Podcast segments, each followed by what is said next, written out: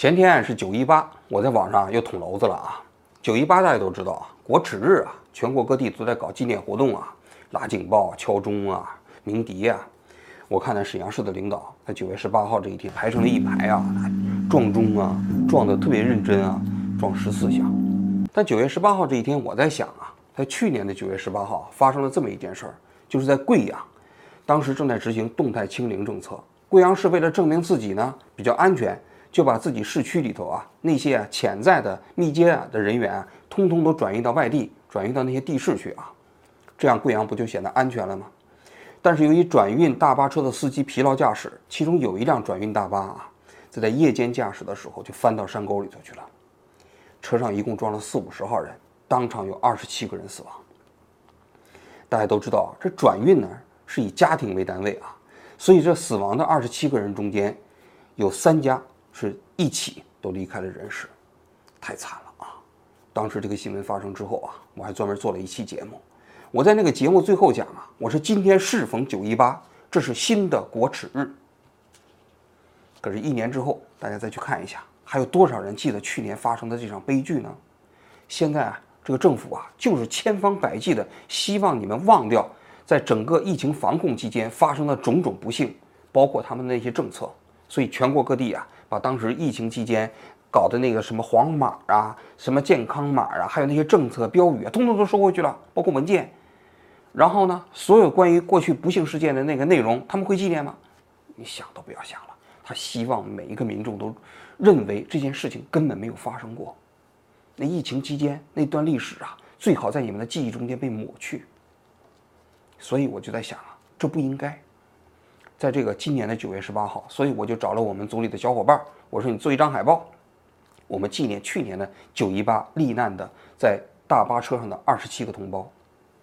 结果这个海报贴到网上之后啊，立刻就炸了，很多人就说我，你看这不是汉奸卖国贼吗？这不纪念一九三一年的九一八，他纪念这个去年这疫情期间死的那二十七个人，那这这肯定这是这没安好心呢。我就在想。就这些人的价值观啊，可能蕴藏着这样一种标准，他认为啊，外国人把中国人给弄死了啊，这就是国耻。比如说一九三一年的九一八，日军侵犯东三省啊，但是中国人如果把中国人自己给弄死了，这就不叫国耻。比如说去年疫情期间是吧，这大巴车翻了，死了二十七个人，那这个叫什么呢？这叫代价。你比如说当年抗日战争期间啊，中国军民啊，一共死了三千五百万人啊。这是中共公布的数据啊，那这肯定是国耻了。但是老毛在搞大跃进啊，三年大饥馑啊，饿死三四千万人啊，这就不能叫国耻了，谁敢纪念呢？是不是？这只能叫代价。所以在他们的这个标准中间，人死啊，这个不重要，关键你死于谁手。如果你死于日本帝国主义啊，日军这个手下啊，那那你这就属于国耻，就需要被纪念。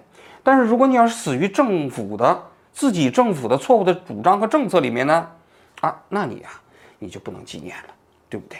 这个，这就属于你，你就悄没声的埋起来就行了。但在我看来，这种价值观有问题。为什么呢？因为所有的生命，我觉得是等价的。你不能说死于日寇的屠刀之下的人就值得纪念，而死于这个大巴车上的这些人，他们死的就毫无价值，不能这么讲吧？第二点，在他们的叙述过程中间啊，他只有集体论述的视角，比如说。九一八事变啊，这个是讲的是国家利益。日本进攻东三省，占领了整个东三省，是不是？但是去年的疫情期间死亡的人呢？这是个体利益，你只死了二十七个人，那这个事情能跟那个事情相比吗？那不重要嘛。在我们的历史叙述过程中间啊，实际上我们多数的历史叙事啊，都只有国家利益，都只有集体利益，很少能见到个体利益。这是我们整个历史叙述过程中间一个非常重要的缺陷。当然，这也是中共整个历史叙述的这样一个工具性价值的体现啊。我不是说集体论述不重要啊，同样重要。但是个体叙述你不能没有，如果完全没有的话，那你历史成成什么了？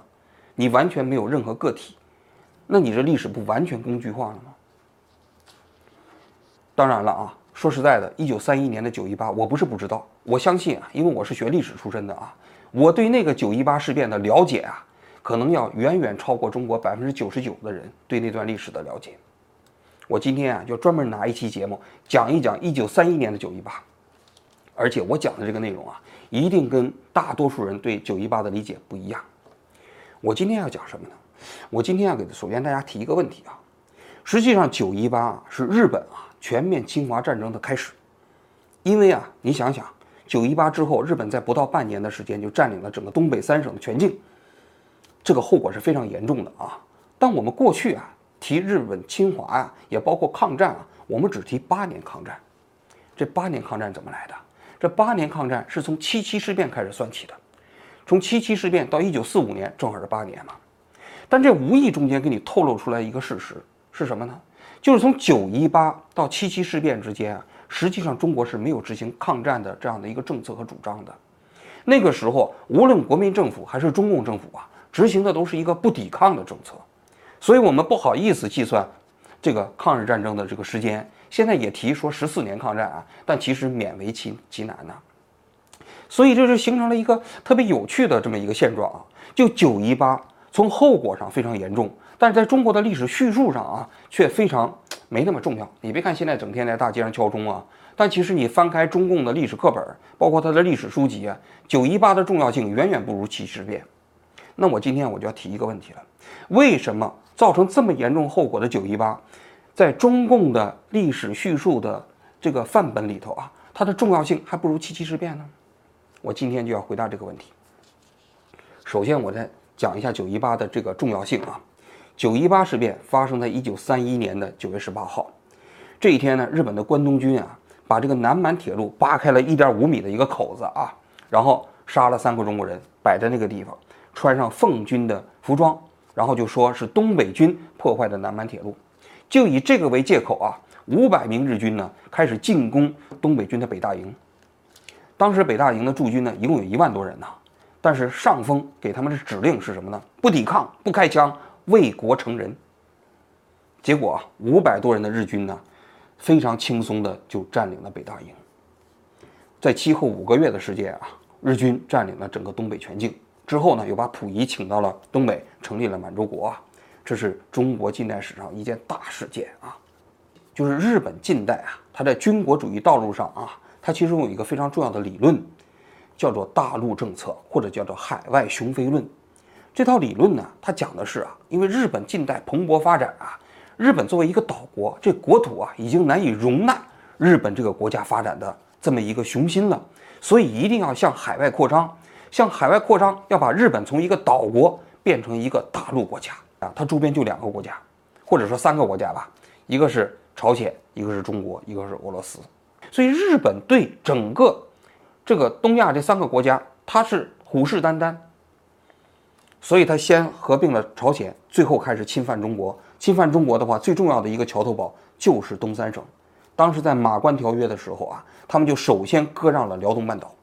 大家如果可以看一下。当年的辽东半岛对于日本来说还是个飞地，也就是说，跟他日本的本土之间还隔着相当遥远的距离啊。所以日本的雄心就是要把自己变成一个这个大陆国家嘛。后来只不过在三国干涉还辽的事件过程中间，日本没有得逞。但是啊，事隔三十年之后啊，日本重新又通过九一八事变就占领了东三省，而且以东三省为跳板啊，就开启了他全面侵华的这么一个政治。野心呢？那你想想，这九一八事变重要吧？而事后复盘啊，这九一八事变是日本的关东军的一些低级军官搞起来的。日本内阁啊，虽然说当时也想侵犯中国，但是对当时这个关东军的做法还是有些微词的。所以当时关东军啊，向这个日本内阁汇报的时候，那内阁还跟他说：“你不要这么搞。”而且还派了一个钦差大臣到东北去处理这件事情。所以为什么这个事情发生在九月十八号？是因为这个日本的关东军的低级军官啊，想要抢在日本内阁的钦差大臣来之前，把这个生米煮成熟饭，所以就是九月十八号做起了这个九一八事变。但尽管有这个背景啊，不妨碍日本当时整个大陆政策是他一个既定的主张：全面侵华战争啊，就是要占领中国，变成一个大陆国家。那你想想这个后果多严重？所以它实际上是在中国历史上被低估了。但反过来，我们看七七事变呢？七七事变啊，实际上是一个蛮偶然的小概率事件、小事件啊。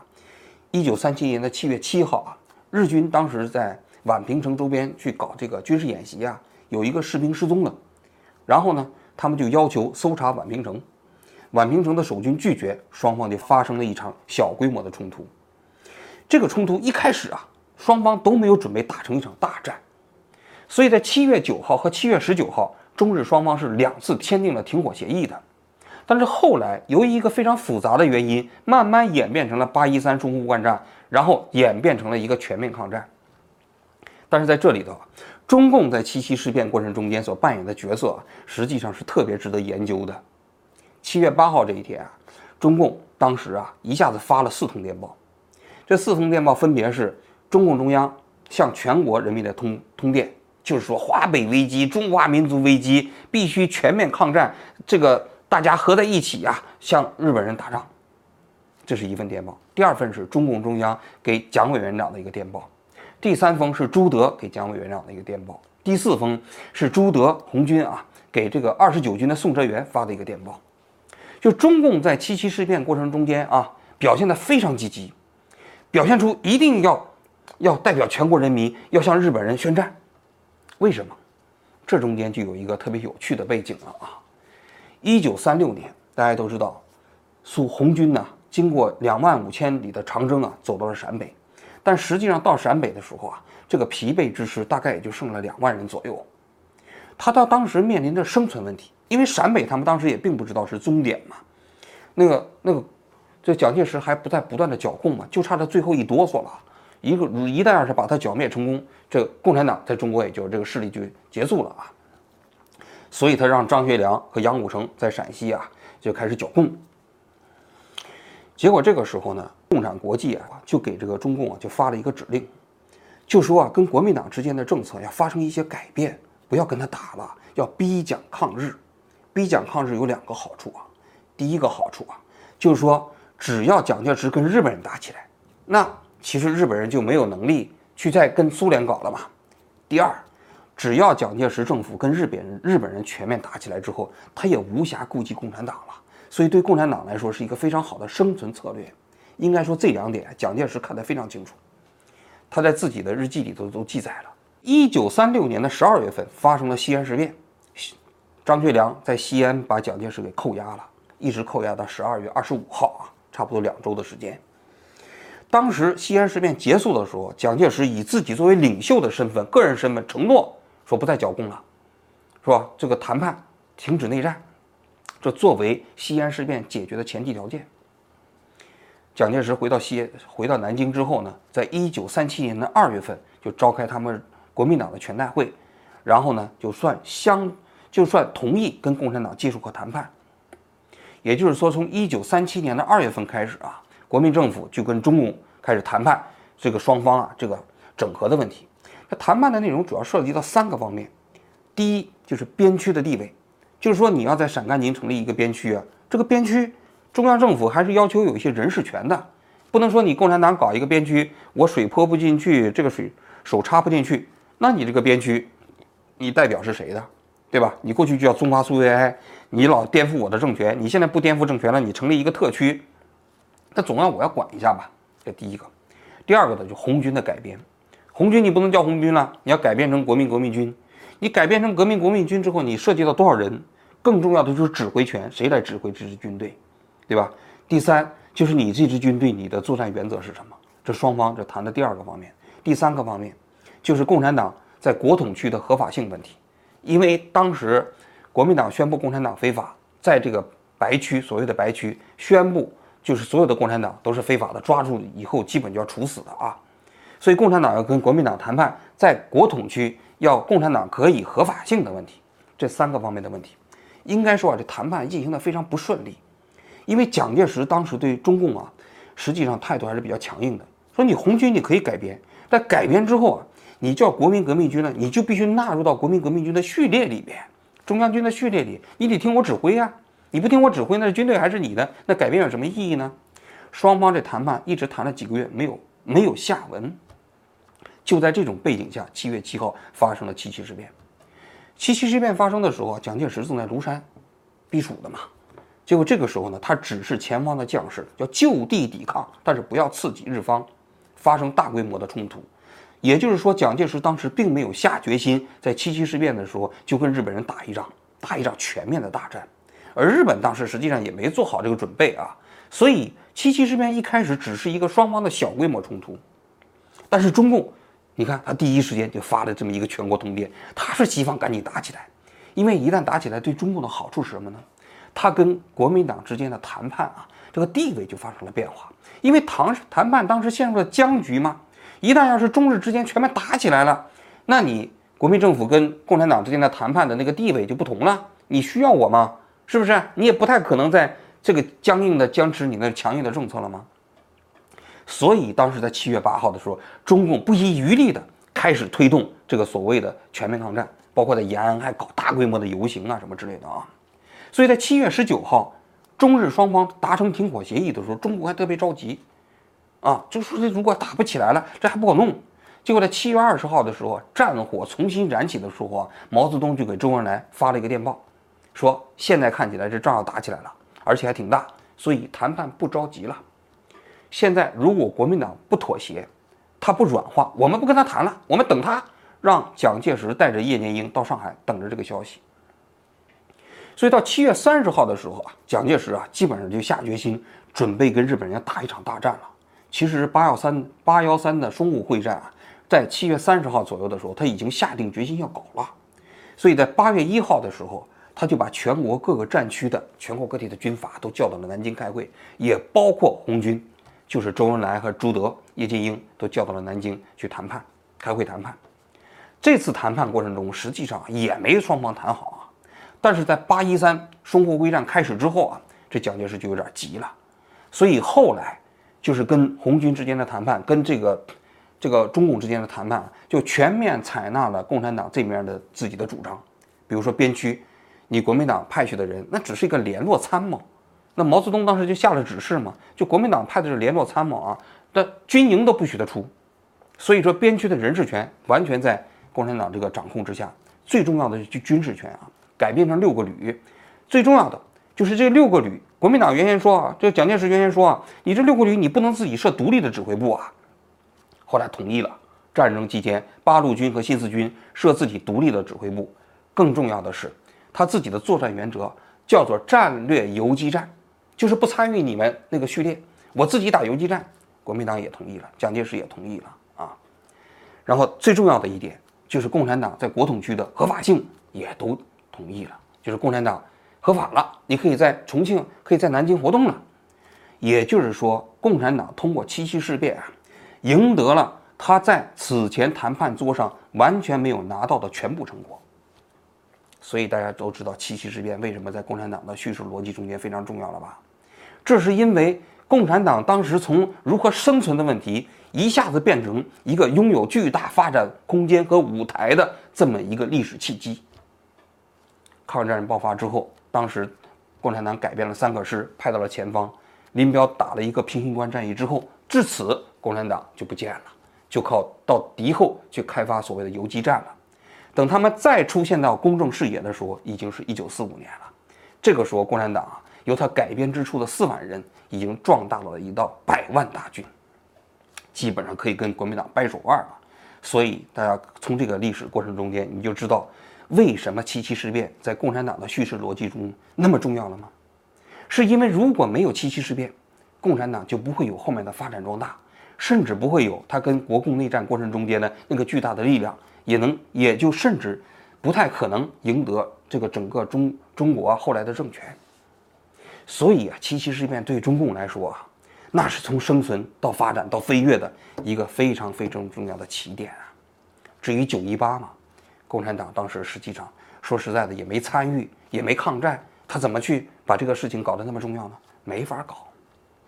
还有一个因素啊，跟日本关系好的时候，这九一八就谈得少；现在跟日本关系不太好了，这九一八就开始频繁的开始谈论了，就越来越重要，相对来说越来越重要。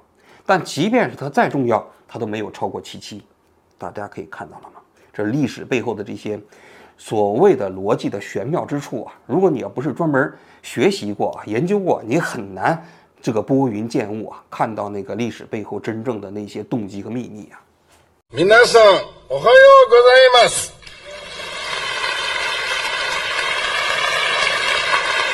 有利于中日友好的事， 要竭尽全力去做；不利于中日友好的事，绝不要去做。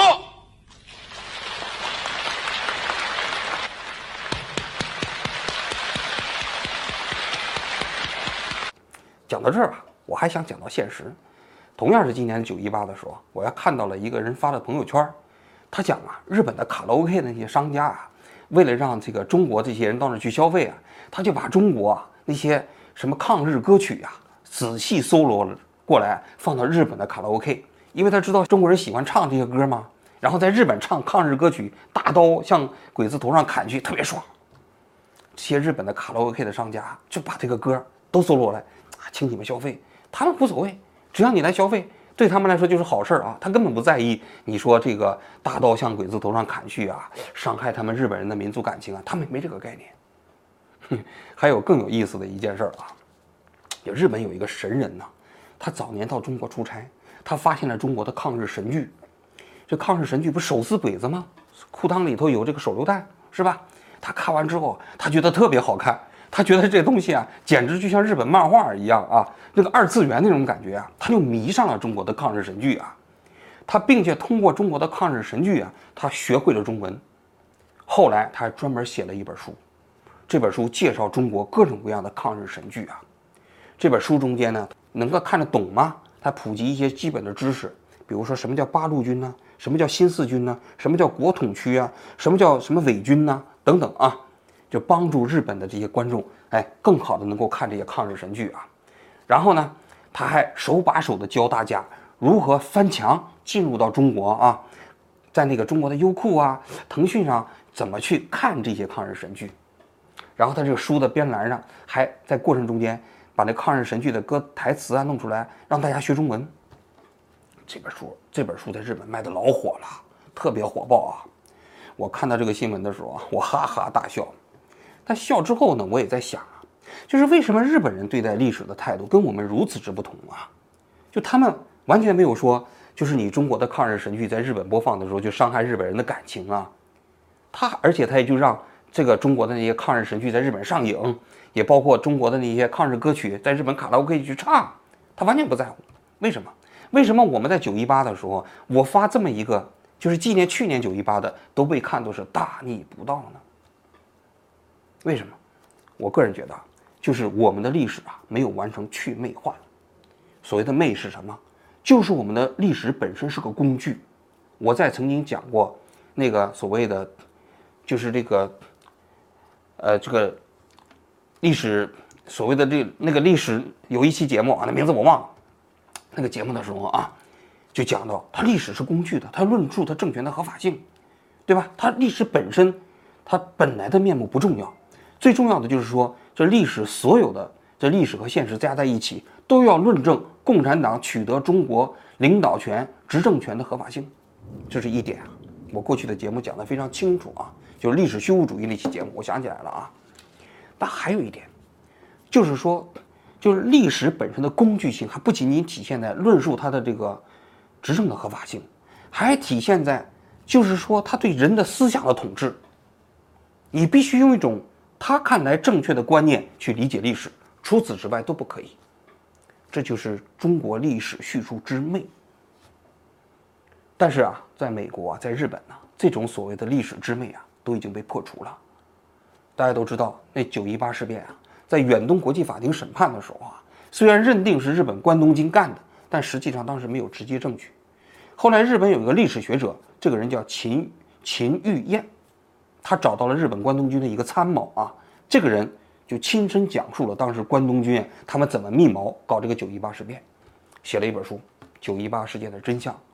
你想想，这样的书在日本出版就完全没有问题，大家都把它当做一个历史著作，也包括今天的日本人，他其实看待中国人在那唱卡拉 OK，大刀向鬼子上头上砍去，他们也不在乎，是吧？他们已经完成了彻底的历史的去魅化。而这种历史的去魅化有什么样的价值呢？我觉得有一个非常重要的价值，就是说我们在看待历史的过程中啊，慢慢慢慢会把历史中间的人的作用性啊，从历史的工具性叙事过程中间凸显出来。我前一段时间啊，去塞班岛去旅游啊，我看到了一个场景啊，给我留下了非常深的印象。塞班岛在二战时期啊，美国和日本在那里打了一场非常惨烈的战争。当时塞班岛大概有三万名日本的守军，有两万名日本的居民。但是整个那个塞班岛的战役结束之后啊，只有一千名日本人活了下来，其他的那些人都战死了或者是自杀了。在战役的最后的时候，四千名日本军人发起万岁冲锋，那个地方呢在塞班岛叫万岁崖。然后在冲锋之前呢，那些日军让自己的家属啊、老婆孩子在那个地方自杀崖那跳海，非常残忍。但是我去那儿看到一个什么场景呢？就是在那个自杀崖前，或者是在那个万岁冲锋的万岁崖前呢，有很多后来的日本人在那个地方建的各种各样的慰灵碑、纪念碑，甚至包括观音像，大大小小、林林总总、不同年代的，非常壮观。但是美国人完全不管。他们认为这是你们日本人的事情，你们想纪念那是你们的权利。大家可以想象一下，如果日本人要在中国想要纪念在中国战争中间死亡的日本人，中国人能接受吗？完全不能接受，对吧？这就是因为他们的日本，他们的历史啊，无论日本和美国都已经完成了去美化。在这个过程中间，不管你是因为什么原因，因为这场战争死去的人都值得纪念。你想纪念，这是你的自由。也就是说，人在历史过程中间逐渐浮现出来了，而我们呢？我们面对今天的九一八，我们用那种隆重的方式敲钟敲十四响。但是历史背后真正的逻辑，有人告诉你吗？这场因为历史悲剧所导致的无数的死亡的人，又有多少人记得住呢？我个人觉得，真正的历史有价值的，应该是那些一个一个活生生的人的命运。他们的生命的价值被我们记住了，被我们真正的意识到了，那才是我们应该面对历史的真实的态度。